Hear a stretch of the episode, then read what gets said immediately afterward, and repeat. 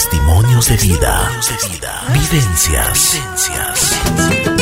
Aquí viene nuestro invitado.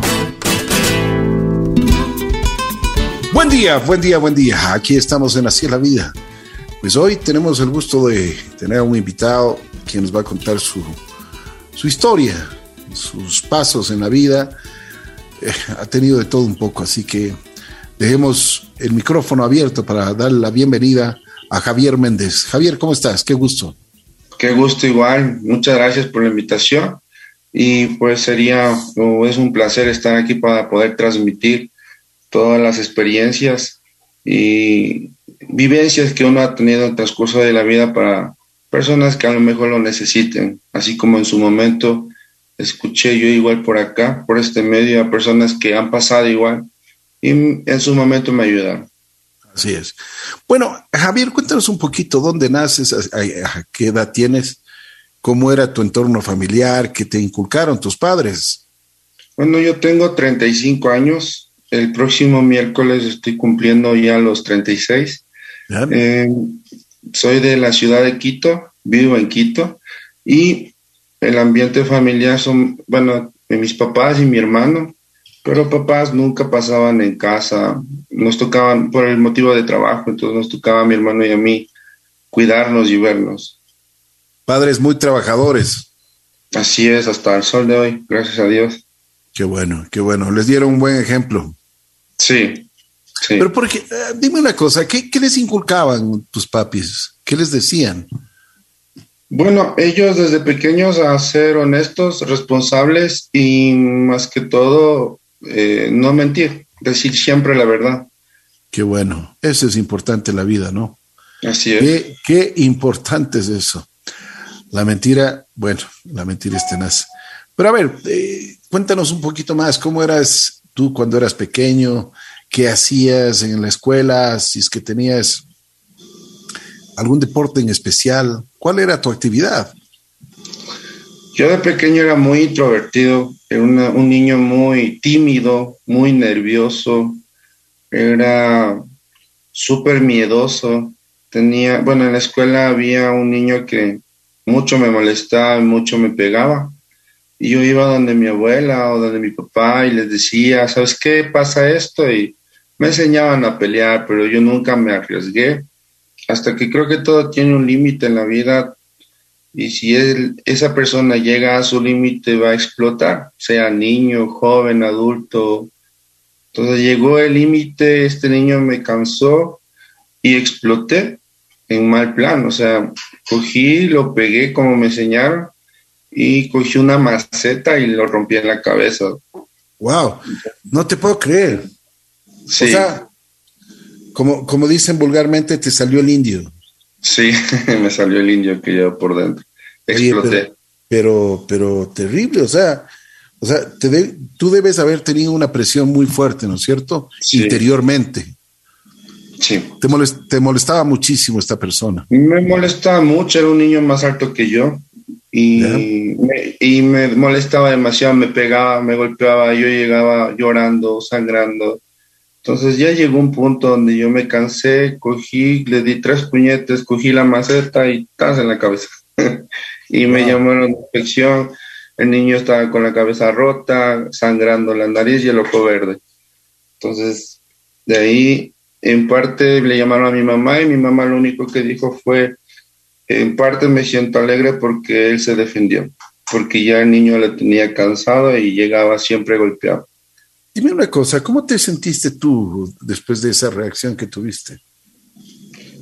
No sé, como que algo despertó en mí, como que algo quedó marcado, porque hasta la fecha me acuerdo, yo que tendría unos 10 años, quedó marcado y, y algo, o sea, me entendí que era capaz de, de algo, en mal plan, pero capaz de algo.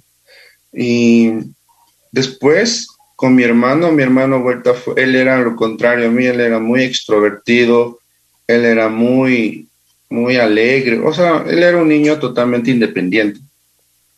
Y a la edad que él tenía, él es menor a mí. yo tenía 10, él tenía 7. Y él trataba de, de defenderse siempre, no se dejaba, él era un niño muy peleón. y siempre que veía que me molestaban, él iba y los pegaba y yo por verle que él me defendía, yo también iba y lo defendía y nos pegamos los dos contra unos cuatro o cinco niños. Wow. O sea, comenzaste ya a hacer, o sea, cambiaste tu vida. Eras un chico muy tranquilo, introvertido, y cambiaste tu vida a ser ya un chico agresivo.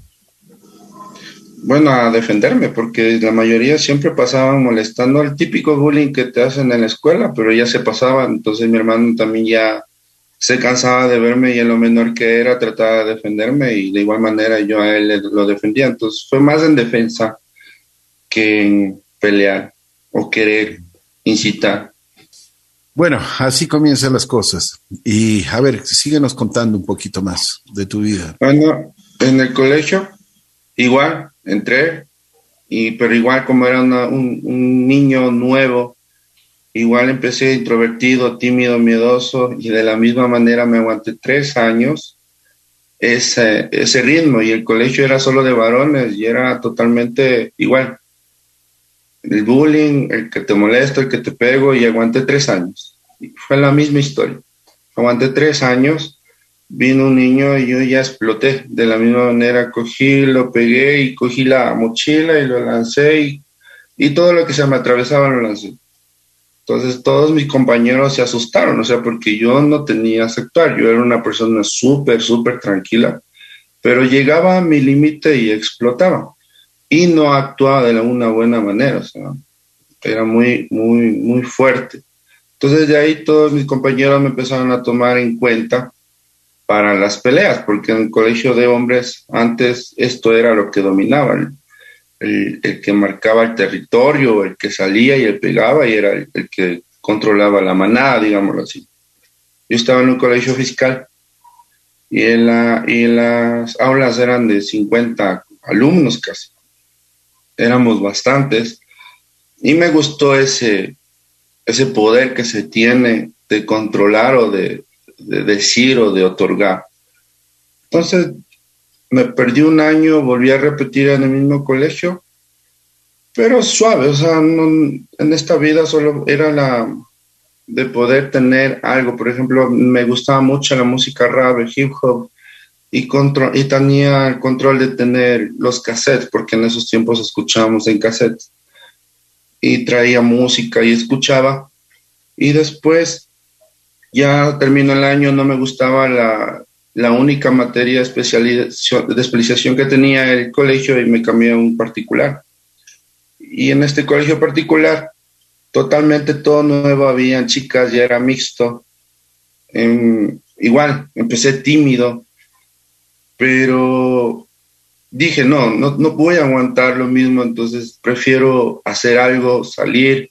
Empecé a conocer niñas, empecé a conocer compañeros que no tenían una vida sana. Esos consumían eh, base de cocaína.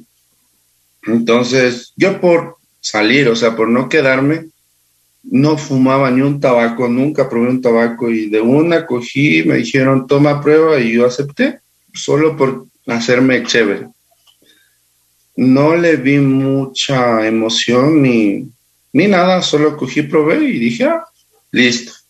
Empecé a toser y todo, se me burlaban y luego me enseñaron a fumar.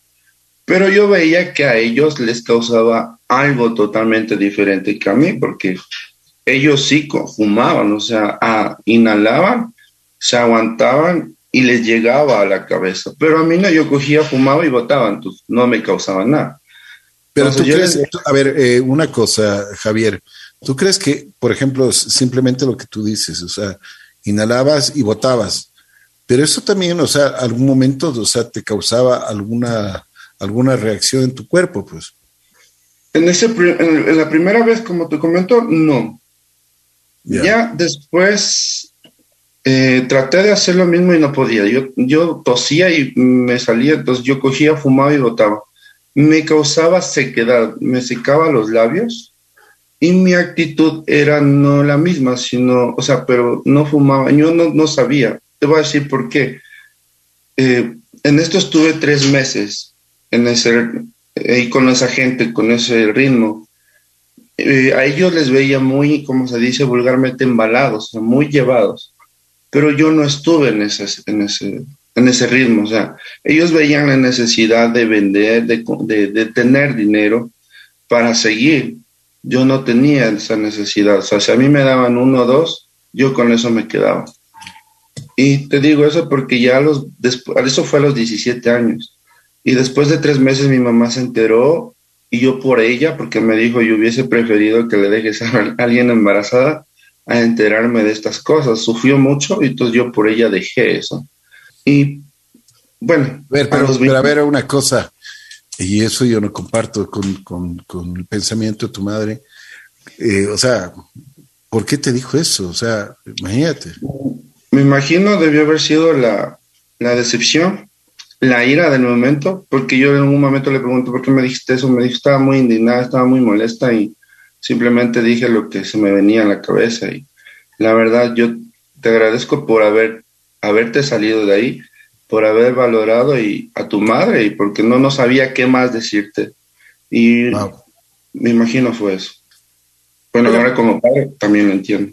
Así es. Una, una de las cosas que siempre, eh, y tú has recalcado y lo que yo he leído en, en, tu historia, es de que tus padres siempre estuvieron contigo. Tu madre es la que más te ha apoyado siempre. Mi mamá siempre estuvo desde, bueno, ya, trabajaba, llegaba a la casa, nos atendía, cansada, venía y llegaba y nos atendía, nos daba de comer, cocinaba, arreglaba la casa, porque éramos solo los dos varones.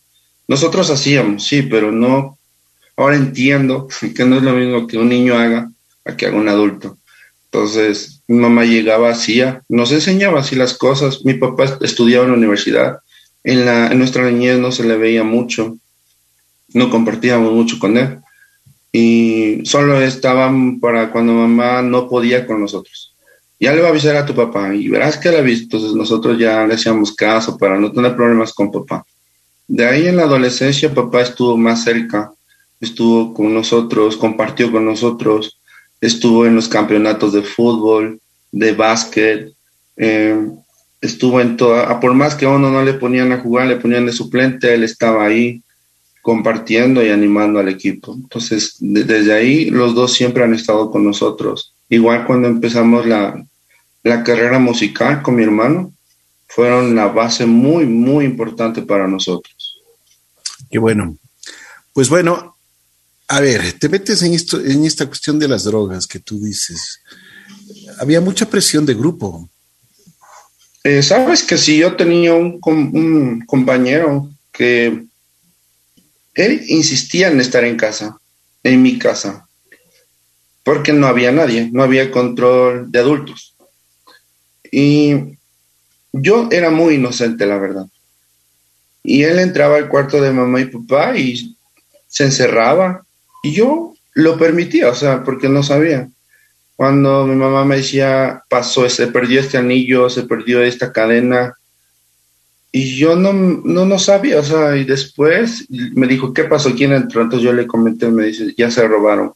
Y él se robaba por ir a consumir. Entonces desde ahí fui limitando muchas cosas. Desde ahí, eh, eso te digo, pasaron tres meses y dejé de consumir, me dejé de juntar con estas personas, incluso les expulsaron del colegio. A mí me consideraron porque vieron que yo estaba, me estaban hablando allá. Entonces me dejaron en el colegio y, cambió mi, vida totalmente. Una cosa, eh, eh, Javier, ¿no te, daba, ¿no te daba miedo? Bueno, en este punto voy. Eh, miedo, no, yo quería o me iba a los límites del miedo. Por ejemplo, yo con mi hermano y un grupo de amigos había en esos tiempos como, la, bueno, hasta ahora, la Ouija, había estados o memes que ponían mira el fantasma en más de 10 o 15, 30 segundos.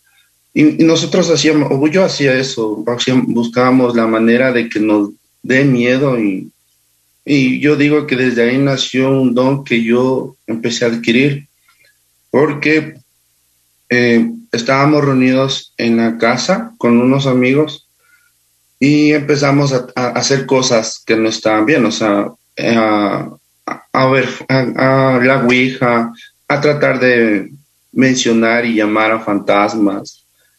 Adolescentes que quieren conocer ese tipo de, miedos. Entonces, eh, yo me quedé frío, me quedé parado y empecé así a estar en blanco y, y la gente se asustaba. Éramos como 10 personas. Empecé a hablar en otro idioma y, la, como que mandando, sacando a la gente. No sé, parecía que estaba poseído yo. Entonces mi hermano, después salimos, corrimos y entramos a la casa y mi hermano me dijo, ¿estás bien? Le digo, no, algo pasó, algo me pasó, le digo. Algo llegó acá adentro. Me dice, pero ya estás bien, le digo, sí, me paré, llegaron mis papás, no conversamos del tema, me acosté y en la madrugada me desperté de una pero era otra persona la que estaba allá dentro de mí. Entonces, me acosté de nuevo, solo me, senté, vi a, como a más espíritus alrededor mío, pero dentro de mí yo quería gritar y no podía. Entonces me volví, me acosté y al otro día me cambió, mi, mi vida cambió, o sea, empecé a ver cosas, empecé a sentir cosas, me empezaron a salir manchitas en la, en la piel, y me llevaron a hacer exámenes para ver qué era lo que tenía, porque me empezó a salir muchas manchitas. Entonces, yo tenía a mi enamorada, me iba a la casa de ella y a ella se le había fallecido la abuelita.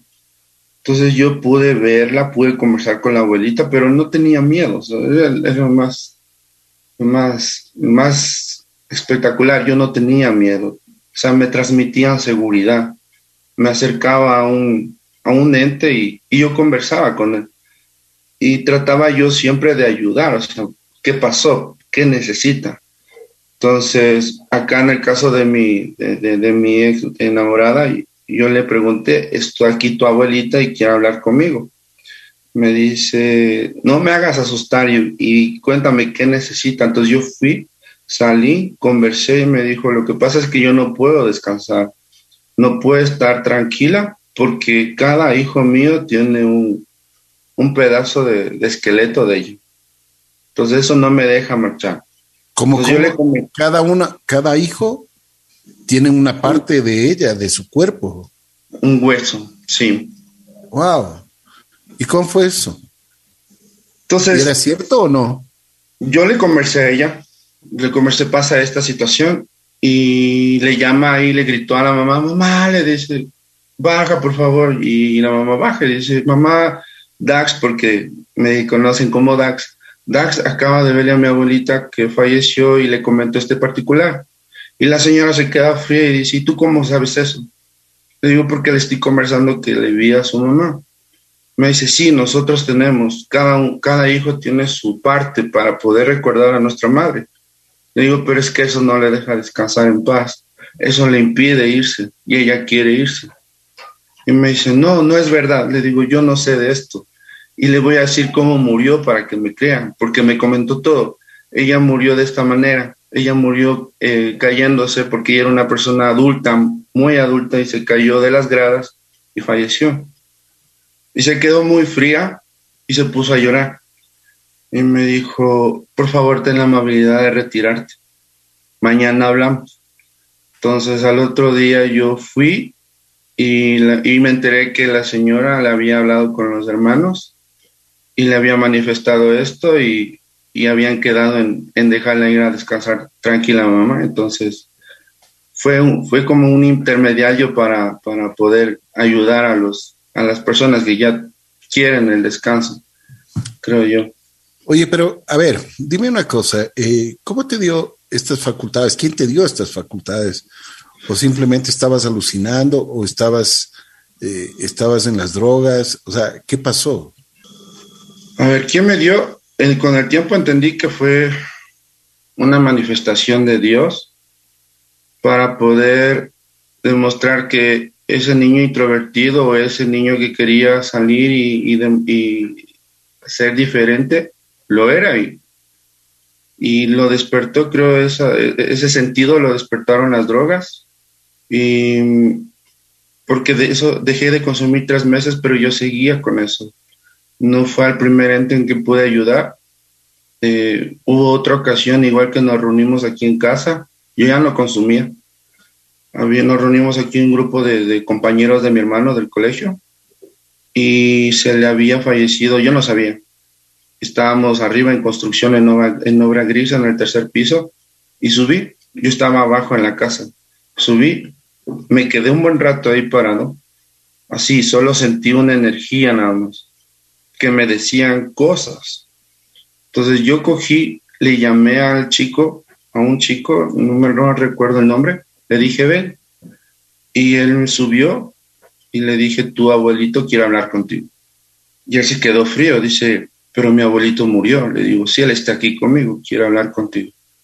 Y se quedó frío y simplemente dejé que el abuelito, por medio de mí, hable. Le cogió, le abrazó, le dijo, hijo, te extraño mucho, qué pena no haber podido estar contigo cuando más necesitabas. Dentro de todo, eres la persona que más quiero y por eso estoy queriendo que tú sepas que estoy en paz, que estoy bien, que no sufras y que sigas dedicándote a hacer lo que me prometiste hacer. Sé feliz y cogió y, me desvanecí, lo solté y él estaba llorando, este joven estaba llorando, lloraba y lloraba y yo le dije, él ya se fue en paz, él solo quería decirte esto y puedes estar tranquilo. Y mi hermano me dijo, ¿qué le hiciste? Le expliqué porque yo ya había tenido algunas experiencias, pero estas fueron las que más me marcaron. Entonces le cogió y le dijo, no te, eh, sabes que murió y, esta situación a él le, doblega. Le digo, no lo sabía, la verdad, y le acabo de comentar. Es lo que pasó esa, esa, ocasión. De ahí tuve otra, otra, otra ocasión donde estábamos con, mi cuñada, que es ahora, eh, una ex enamorada y una chica, donde esta chica estábamos, nosotros vimos una película, los cuatro. Esta chica se cogió, se acostó y empezó a temblar, así, como loca. Empezó a gritar y, las otras chicas se asustaron. Dijeron, ¿qué te pasa?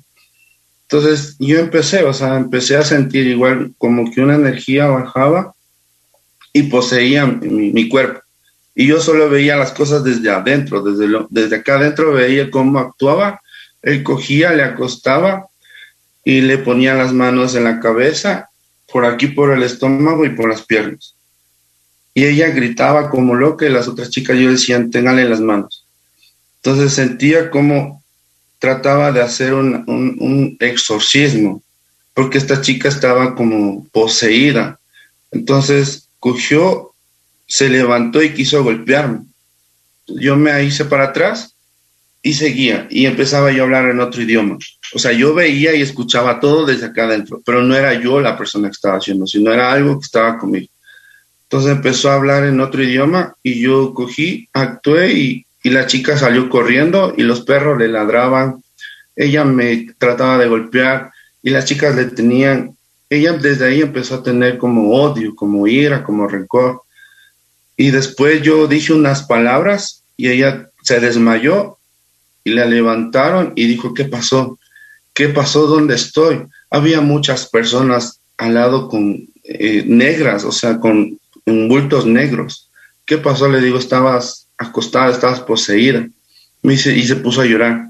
Dijo, no, me voy, me voy, y se fue llorando a la casa. Recién tuve el agrado de volverme a encontrar después de tantos años a esta chica. Le comenté este particular y me dice que la vida le ha cambiado totalmente que desde ahí ella, eh, ella era una niña muy introvertida y después de eso empezó a, a querer eh, salir, ver por sus hermanas, o sea, hacer algo importante por ella. Entonces le conversé este particular y dice que ella solo se acuerda que veía negro y habían personas negras a alrededor. Esas son las experiencias que, que pude compartir yo en, en, en mis 17, 18 años y en su momento yo les dije a mis papás, me, me pasa esto y gracias a Dios tuve el apoyo de, desde, desde siempre de ellos. Nunca me dijeron... ¿Qué te decían tus papás? Al principio mi mami no me creía, mi papá sí, porque con él me pasó algo particular. Él estaba a punto de castigarme, algo yo de haber hecho mal para que me haya querido castigar. Y estaba con, con la correa, creo, y yo solo le vi, o sea, le vi a un costado y le dije, no, a él no le hagas daño, a él déjale, él es mi papá. Y se asustó y dijo, ¿con quién hablas? Le digo, tengo un ente que me cuida, le y al todo el que me topa me hace mal, él lo lastima, porque era así. Entonces yo le dije, no, a él no, a él no le topes, él es mi papá, él cuida. Y se asustó mucho mi papá. Cogió, después yo empecé a, como que el ente se vino en contra mío y me desmayé, mi papá me asistió, me puso colonia y él me creyó desde el principio cuando se enteró todo esto. Y el único que me dijo, porque nosotros eh, tratamos de siempre buscar la verdad en Dios, en Padre, y éramos mormones, entonces tratamos de, como te digo, manifestar siempre la verdad, decir siempre la verdad, y él solo me decía, hijo, tú tienes un don, aprovecha ese don, ayuda a las personas que tú tienes que ayudar y hazlo, hazlo justo, hazlo bueno, no hagas cosas malas, no saques provecho y no, y no hagas el daño a nadie más. Entonces esas palabras siempre me marcaron y siempre que un ente quería buscar ayuda, trataba de ayudarle, pero era muy agotador, era muy cansado, era muy agobiante incluso. No había momentos donde se pasaban a cada rato como personas normales y se daban cuenta que tú los veías y ellos trataban de buscarte y entonces era muy cansado. Yo decía, Dios mío, ya no quiero esto. O si me vas a dar ayúdame a llevar este, este don que tú me das, porque es muy agotado. En su momento también pude hacer la, eh, ya me olvidé el nombre, puedo sacar el alma del cuerpo, mi alma de mi cuerpo, y podía viajar. Hice unas tres veces esas, esas, esas travesuras, porque eso no se debe hacer. Esas travesuras hice unas tres veces.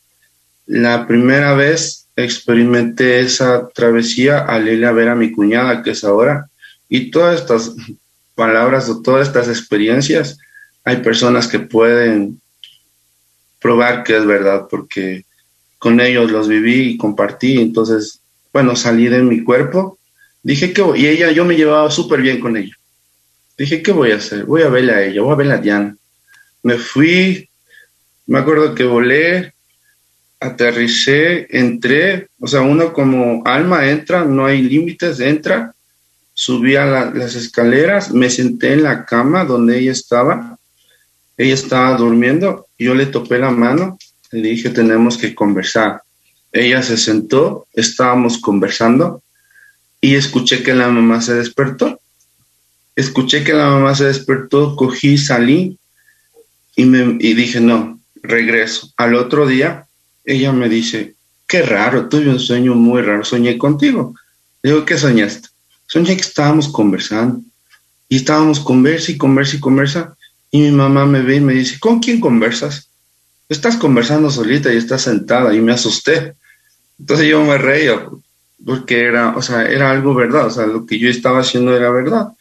Entonces después lo expliqué y empezó a tener mucho miedo. Dice, no, ya no hagas esas cosas, me asustas hasta ahora ella es muy miedosa.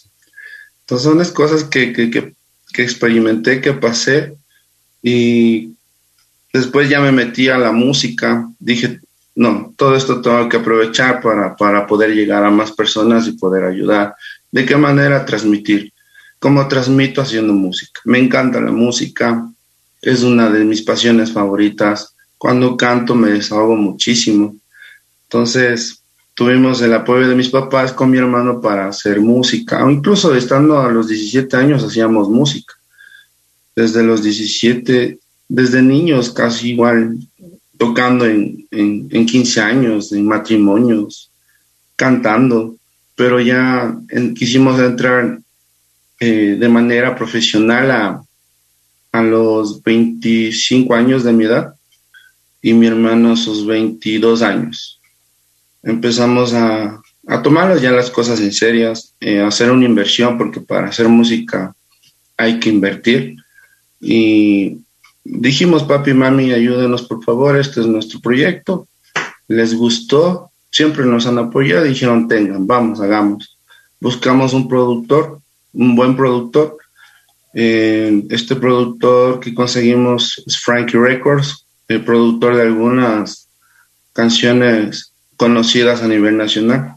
Entonces fuimos con él, sacamos una canción, se llama Amor de Barrio, que es nuestro hijo, nuestro hijo que nos dio mucha luz, nos hizo conocer el país, nos llevó de giras, nos llevó a, igual a Colombia, a la Feria de Cali, y empezamos esta travesía de la música. Y como te digo, desde los, esos tres meses que dejé de consumir la droga, no consumí más. Y era más, o sea, ya me metía al alcohol. Pero moderadamente. En la música vuelta empecé a, a, tener el ámbito de que show que iba, show que tomaba. Eh, o yo pedía, eh, dentro del camerino, pedía un whisky para afinar. Entonces me empezó a gustar más vuelta el, el alcohol. Y salíamos, cantábamos, sacábamos más canciones y llevamos una, una vida de artistas más o menos buena, digámoslo así, porque llegamos a algunas partes importantes, la gente nos reconocía y querían más música y sacamos unos 10 temas, unas 10 canciones. la última canción se llama Un Trago, canción que tiene mucha, mucha historia dentro de esa, de esa canción. Es dentro de lo que nosotros vivimos como artistas. Entonces, eso pasó dos años, tres años casi dentro de la música. A ver, pero una, una, una cosa, Javier. O sea, estabas, mm, eh, tú dices que dejaste las drogas, ¿no es cierto? Pero estabas adicto también al alcohol. Ya con la música me dio la, el bichito de, de, de, entrar y seguir y seguir tomando, no parar. Y que, o sea, te presentabas borracho. No. Después de la presentación, al after party, sí. Vamos. Ya. A tomar. Ya, ya. Ok. Cuéntanos, ¿cómo saliste de todas tus adicciones?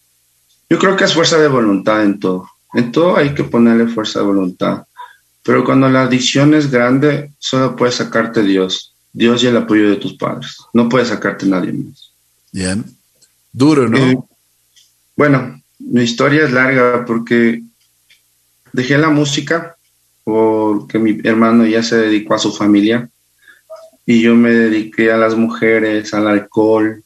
Tenía mi hijo que ya había nacido en el 2012, pero yo me porté muy irresponsable. No tomé los toros por los cuernos y no me gustaba la farra, me gustaba salir. Y me dieron un departamento por el sur, por, Quito, por el sur de Quito y me fui a vivir solo. Y vivir solo fue lo peor que pude haber experimentado porque conocí gente que se aprovechaba de esa soltería y de esas casas solas y que vamos a tu casa.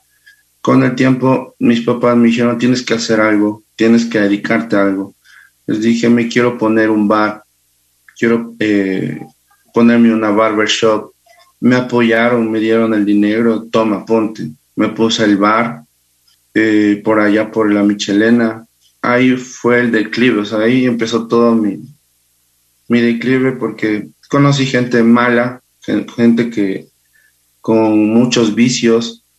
Conocí a una chica que, eh, bueno, la verdad, no pretendo hablar mucho de ella porque fue también parte quien inconscientemente me llevó a esa vida. Eh, había gente que consumía igual base de coca y cocaína, eran alcohólicos. Y como yo tenía el bar, iban a, mi bar, eh, bueno, medio me consumían. Y como yo tenía el departamento solo, vamos a tu departamento. Y eran un conjunto habitacional, entonces llegábamos todos los fines de semana durante unos cinco meses esa era mi rutina durante cinco meses. Eh, ir al, departamento, consumir, ahora sí, consumir, porque antes solo probaba y no me hacía nada.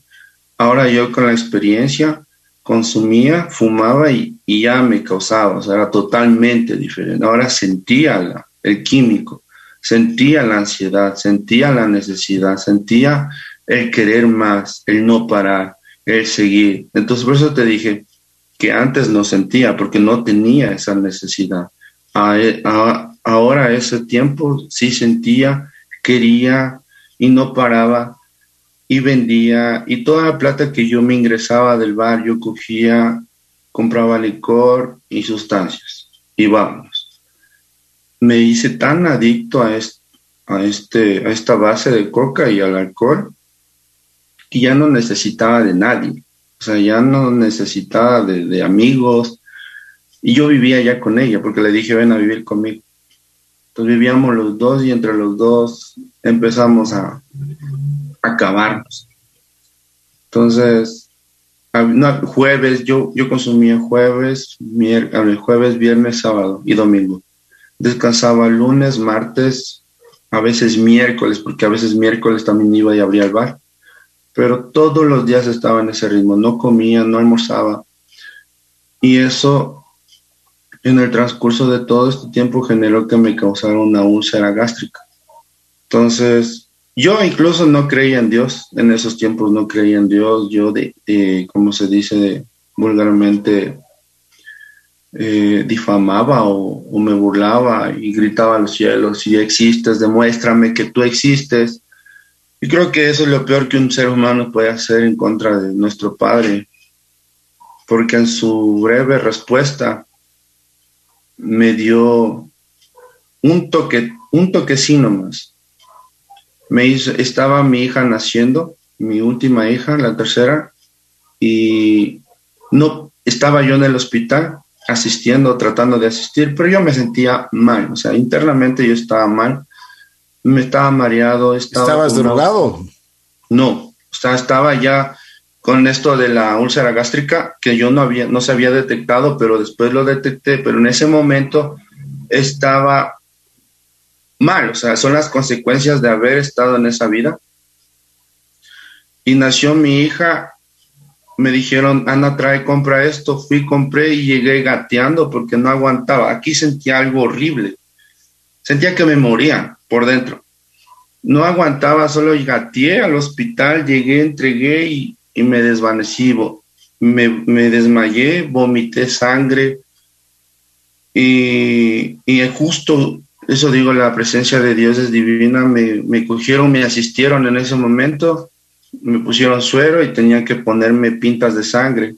Como era una clínica, tocó comprar, tocó comprar las, las, la sangre porque yo nunca había donado. Para esto yo ya había vendido el bar porque estaba mal, o sea, estaba muy mal. Mis papás me dijeron, no, eso fue lo peor que pudimos hacer. Vendimos el bar y tenía ese dinero guardado. Con eso se pudo comprar las pintas de sangre y, y dale, transfusiones, porque yo estaba pálido, estaba el, el, doctor dijo que yo estaba a punto de, morir o que me dé leucemia por falta de glóbulos rojos o glóbulos blancos, no recuerdo. Entonces fue muy fuerte y aún así dije, bueno, voy a creer en Dios por esta manifestación, pero yo seguía en el vicio. Yo seguía en el alcohol, seguía, no podía dejar. Yo quería dejar el vicio, de, quería dejar la, la base de cocaína, pero era muy difícil. Eh, era más el cuerpo, porque el cuerpo es el que siente, el cuerpo es, es el que necesita y, y te pide o te pedía o me pedía y yo iba y, por ejemplo, mi mamá vendía cosas de yambá, yo le cogía y me llevaba y vendía y me sacaba para, para, para la sustancia. O me veía con esta chica porque todavía seguíamos viéndonos, saliendo juntos y buscábamos la manera de, de ir y consumir y seguir tomando y consumir. Y como digo, todas estas cosas al final se va acumulando y se va haciendo una gran bolsa de mentiras, de engaños, de todo lo, malo y explotó. O sea, en un momento ella cogió, eh, me agredió de una forma física, yo le agredí igual, yo ya había tenido una boleta por, de, alejamiento con ella, porque en un momento yo le cogí me llevé el celular de ella, yo era muy tóxico, era muy celoso, me le llevé el celular, no le había alzado la mano, Solo le cogí el celular, me lo llevé, ella cogió, fue con el hermano, me puso una demanda de alejamiento y por el celular. Entonces, para esto ya yo ya había Ella ya había tenido esa boleta. El momento que ella me agredió, eh, yo cogí, abrí los brazos y sin querer, sin culpa, con el meñique le fui llevando la nariz. Al rato de que me estaba pegando, yo le abrí los brazos, le llevó la nariz, llegó la policía, sacaron la boleta y me cogieron preso. Fue otro trama, otra situación difícil. Me imagino.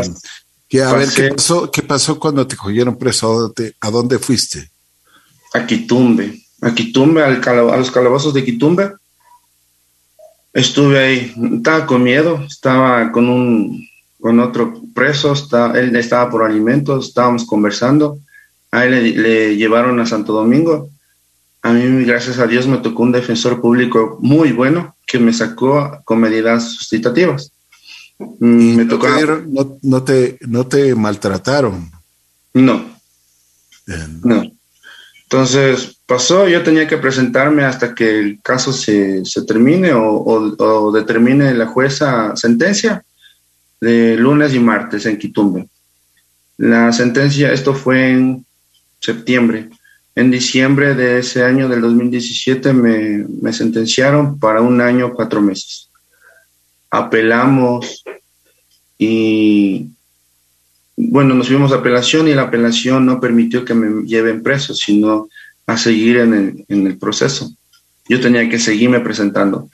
Y hubo ya un momento donde ya emitieron la boleta de captura.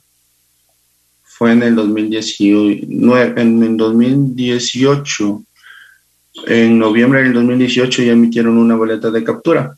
Mi abogado me llama y me dice, por favor, cuídate. Si es posible, andate del país.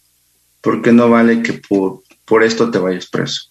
Tienes tus hijos, tienes tus padres, andate del país. Entonces, ¿a dónde me voy si yo no puedo salir? Y, entonces dije, no, yo me voy a esconder y yo seguía con ella, seguía con esta persona. Y supuestamente yo tenía la mente de que ella me iba a ayudar, pero ya no dependía de ella, ya eran más de los jueces, de los abogados, porque ella incluso hicimos todo, todo lo posible para decir que ella no, no quiso hacer eso, no quiso firmar porque el rato de que me demanda, ella firma y ella le cogieron y hicieron firmar en estado etílico, bueno, hay un sinfín de, de equivocaciones dentro de estos procesos o de este proceso. Y estuve con ella supuestamente para que me saque.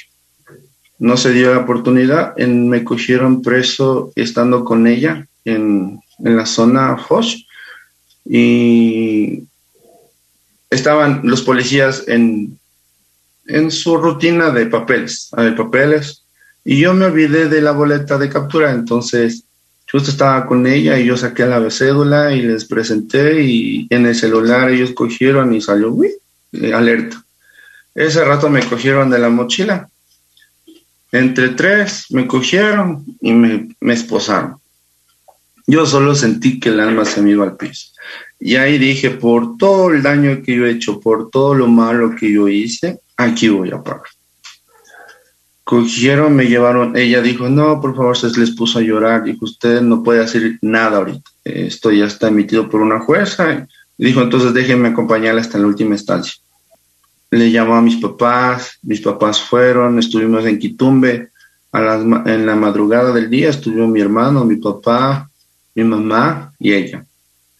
Entonces, lo único antes de irme a la Tacunga, porque me pasaron, me llevaron a la Tacunga, fue, hijo, sé valiente, mi papá. Mi mamá estaba muy molesta conmigo y mi hermano me dijo, fuerte, brother. Yo a ella le vi y le dije, aquí voy a pagar todo el daño que yo he causado. Todo el mal que yo he hecho voy a ir a pagar aquí. Me llevaron a la Tacunga. La ventaja es que como yo tengo una prima que es guía penitenciaria, justo le tocó turno y trabajar ahí en la Tacunga. Yo llegué y ella llegó. Ella fue un ángel guardián para mí porque eh, a mí me tenían que llevar a transitoria para ubicarme. Ella estuvo conmigo en transitoria, no me metieron a calabozo por ella. Ella me dio de almorzar, me dio de su almuerzo. Ella me cuidó, me dio un colchón y me dijo, te voy a tratar de ubicar en la zona menos fuerte, menos peligrosa, es en CDP. Aquí hay abuelitos, aquí están ciertos personajes famosos que están presos políticamente y de la federación. Entonces me quedé ahí. Eh, primero, la, llegada fue muy horrible. Ah, era de noche y todo el mundo como loco, saltando, corriendo. el ajetreo de la cárcel es esa, es una adrenalina constante, es un vivir diario de, supervivencia. Entonces lo que me transmitió en ese primer día, la primera noche, yo solo vi, eran unas ventanas grandes, el cuarto del guía o el control, el cuarto control del guía, eran ventanas grandes y ver a todita la gente desde ahí.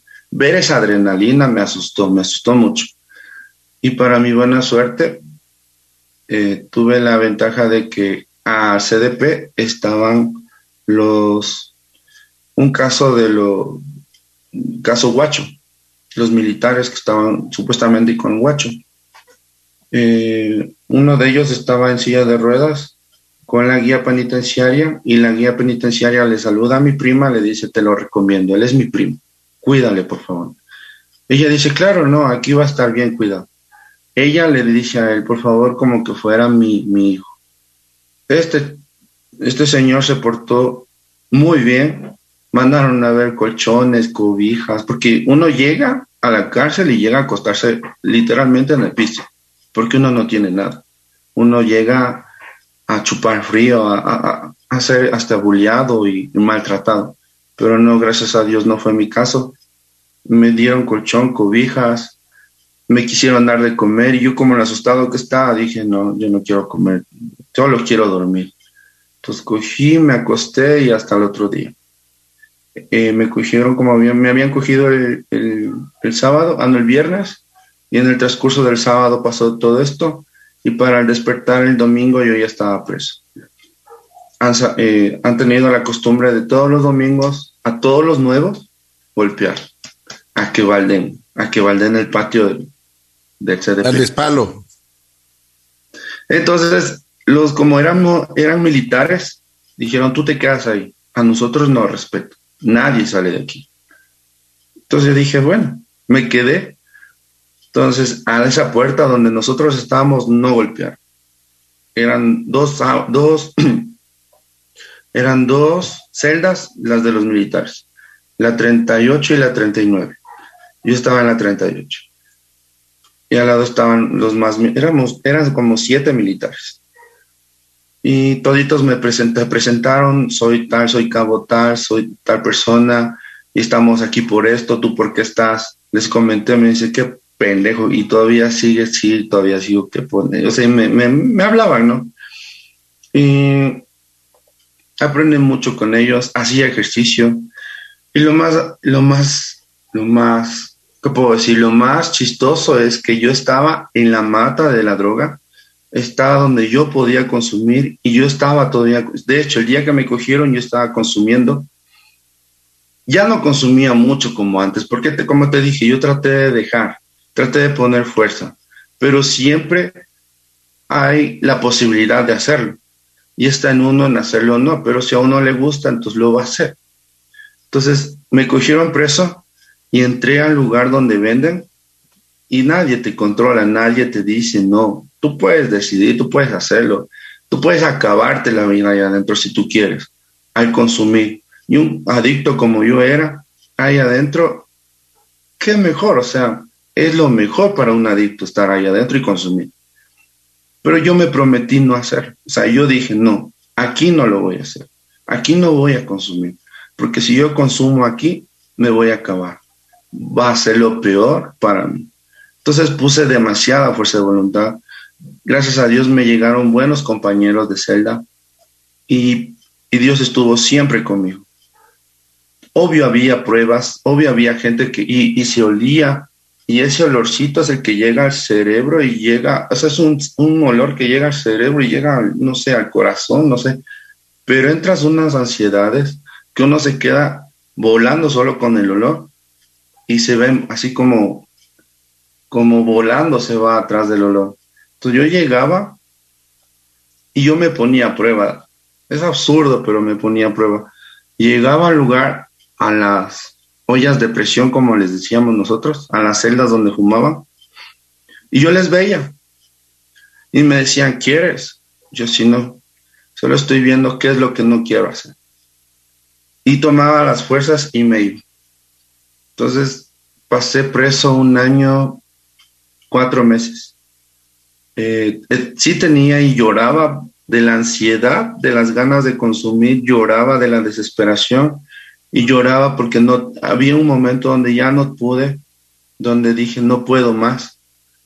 Cogí, tenía la base de cocaína aquí y había comprado tabacos. Un tabaco allá adentro te cuesta cinco dólares. Había comprado un tabaco y tenía las dos cosas en las manos y veía y veía el cielo y decía, Dios, no me desampares. Y como ángel caído llega alguien y me dice, ¿qué vas a hacer? ¿Qué vas a hacer con eso? Le digo, ¿sabes qué? Y me puse a llorar.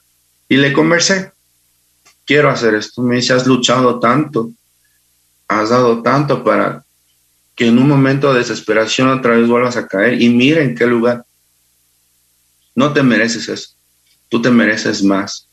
Tú, tú sales de aquí, tienes que ser luz, tú tienes que salir de aquí y demostrar al mundo que luchando se gana, luchando se, se llega. Préstame esto, prendamos el tabaco, fumémonos el tabaco, esto votemos. Y fumé ese tabaco y sentí un, un, una palmadita que me decían, vamos, tú sí puedes, tú lo puedes hacer. Y fue así, gracias a Dios, lo logré.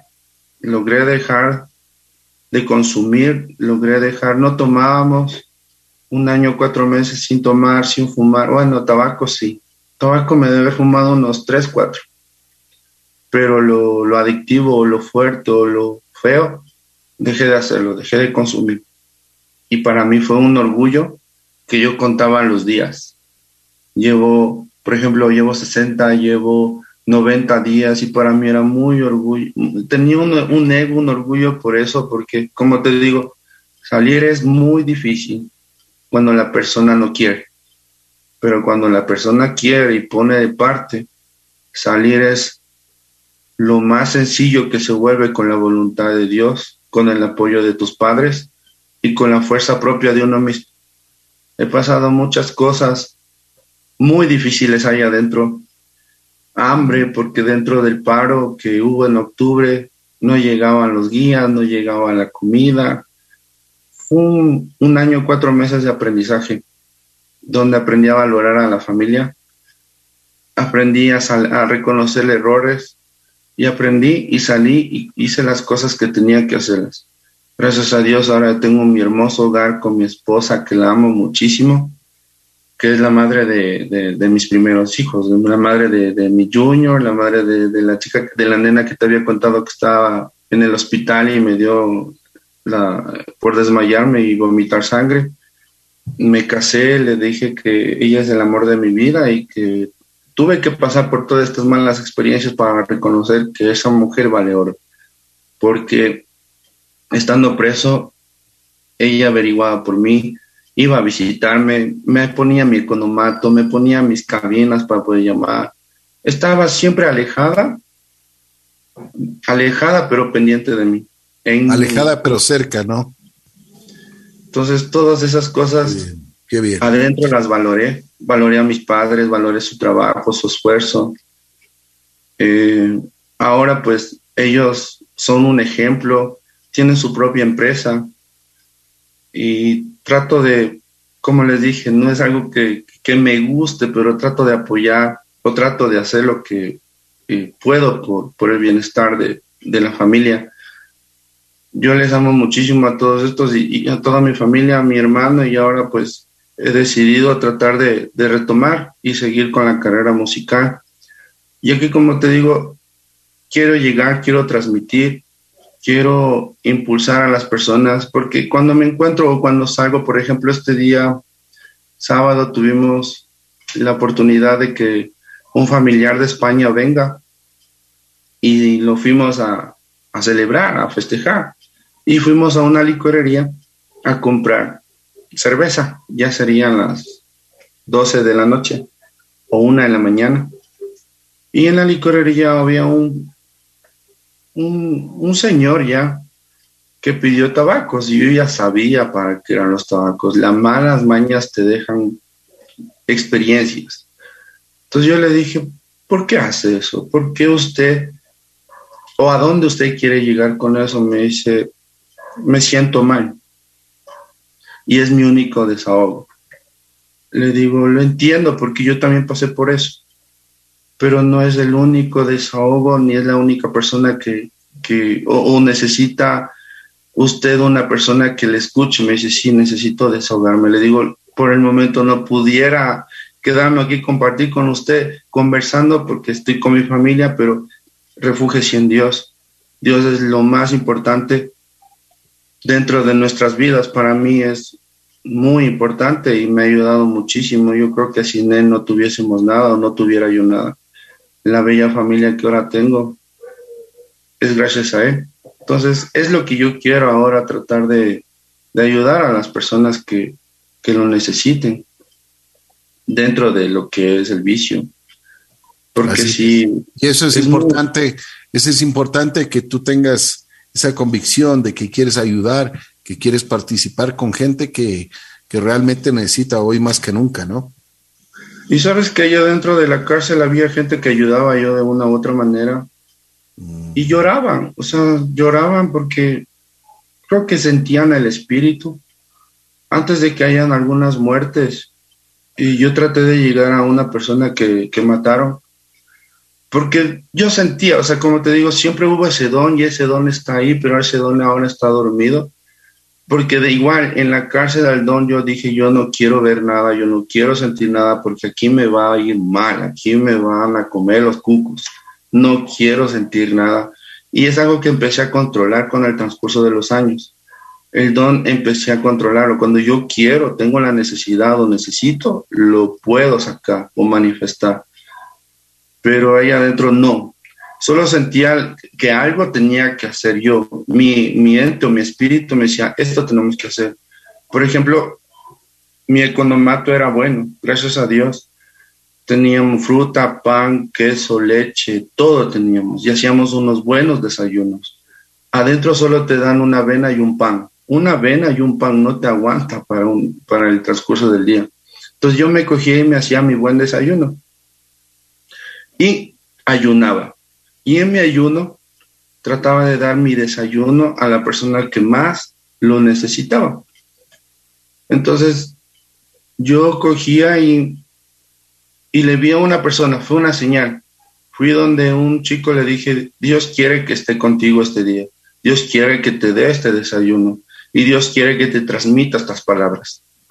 Lo único que te voy a decir es que por favor te cuides. Hay muchas personas que quieren verte mal y la única esperanza que tú tienes es refugiarte en Dios. Es la única persona, el único ser que te va a sacar de todo lo negativo y todo lo malo que tú estás.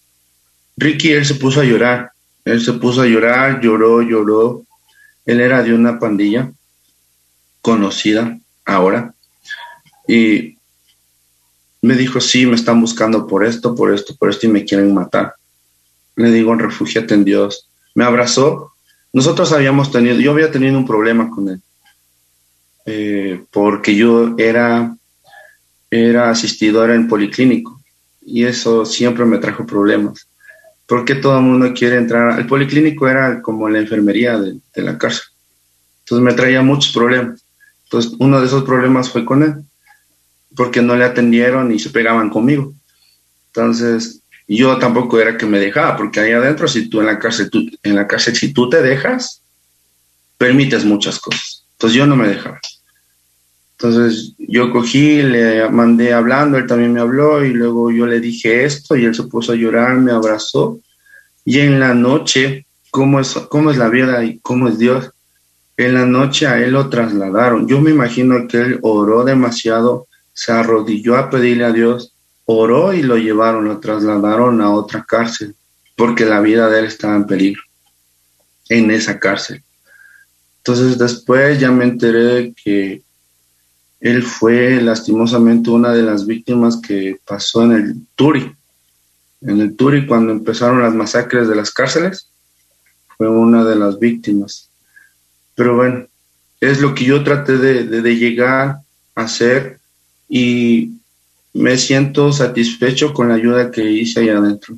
Como te dije, yo era ayudante en el policlínico y trataba de ayudar. Había cortadas, apuñalados, convulsiones, golpeados, rotos la cabeza, de todo, heridos. Trate de asistir, ayudar. Para, de una u otra manera uno está aquí para servir, si no sirves para servir, entonces no sirves para nada. Así es. Javier, te quiero agradecer muchísimo. Ahora, ¿cómo estás? ¿Cómo te sientes? ¿Qué, o sea, tu testimonio de vida ha sido importantísimo para nosotros pero quiero saber cómo te sientes. ¿Estás bien? Estás, eh, tú has dicho, estoy ayudando a mucha gente.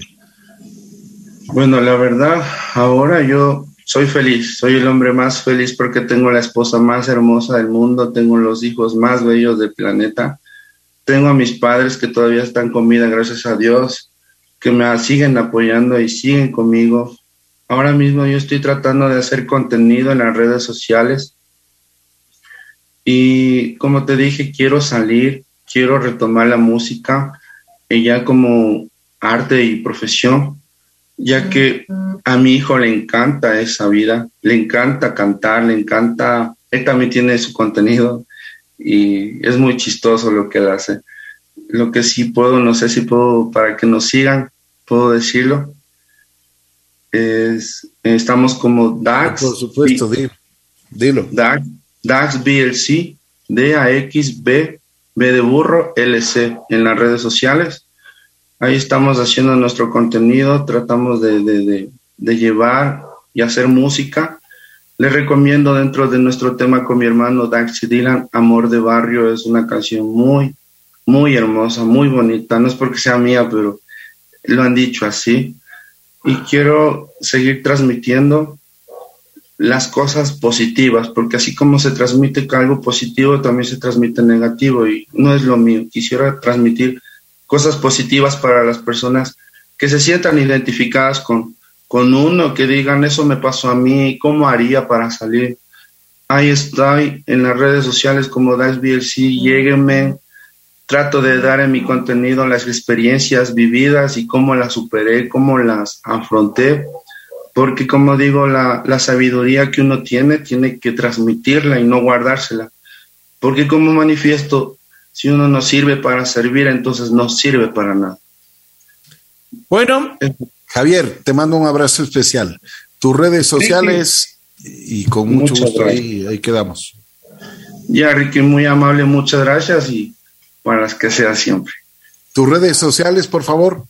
DAX, D-A-X, B de burro, LC. De esa manera me encuentran y estamos activos y haciendo música y abiertos también porque queremos llegar a, tarimas y retomar nuevamente esta vida hermosa que es el arte de la música. Qué bueno, cuídate mucho y esperamos que sigas así en esta línea. Te mando un abrazo especial. Ahí está un, un testimonio. Muchas gracias y que viva la bruja. Así es, muchas gracias, muy gentil. Un abrazo especial desde aquí, desde Así es la vida.